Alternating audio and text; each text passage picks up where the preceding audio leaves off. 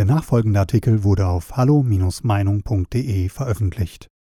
Liebe Franziska Giffey, aus Ihrem Ministerium kommt derzeit die stereotype Antwort, die Ministerin äußert sich nicht zu persönlichen Angelegenheiten von Familienmitgliedern. Klingt wie die Queen, die not amused über ihren Unsinn verzapfenden Lieblingsenkel ist, der gern mal in Nazi-Uniform zur Party auftaucht.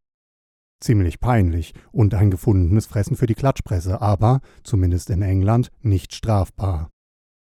Dagegen vollbrachte der Ehemann unserer schmallippigen Bundesfamilienministerin eine ganz außergewöhnliche Leistung. Er schaffte es, achtkantig aus dem Beamtenverhältnis zu fliegen. Respekt. Denn bevor man einen Staatsdiener rauswirft, muss dieser erheblich mehr auf dem Kerbholz haben, als nur Beamten-Mikado zu spielen. Sind die bisher gegen Carsten Giffey ans Tageslicht gekommenen Vorwürfe, er habe Arbeitszeitbögen gefälscht und fingierte Dienstreisen abgerechnet, etwa nur die Spitze des Eisbergs? Ebenfalls ominös, trotz Herrn Giffeys mutmaßlicher kriminellen Machenschaften wollte die von einer Linksparteisenatorin geführte Berliner Senatsverwaltung ihn weder entlassen noch wegen Betrugs anzeigen, sondern lediglich seine Besoldungsstufe zurückstufen. Doch das zuständige Verwaltungsgericht machte beim üblichen eine Krähe hackt der anderen kein Auge aus Spiel nicht mit und entschied, offenbar wegen der Schwere der Verstöße, auf die Entfernung aus dem Beamtenverhältnis. Zusätzlich ermittelt nun auch die Staatsanwaltschaft wegen Betrugs gegen den Ministergatten.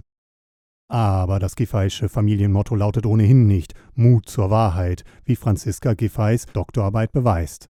Sie enthält nicht nur auf 37 Prozent Verstöße, sondern jede zwanzigste Seite besteht sogar überwiegend aus Plagiaten, wie die Juristin von Froni Plack enthüllten.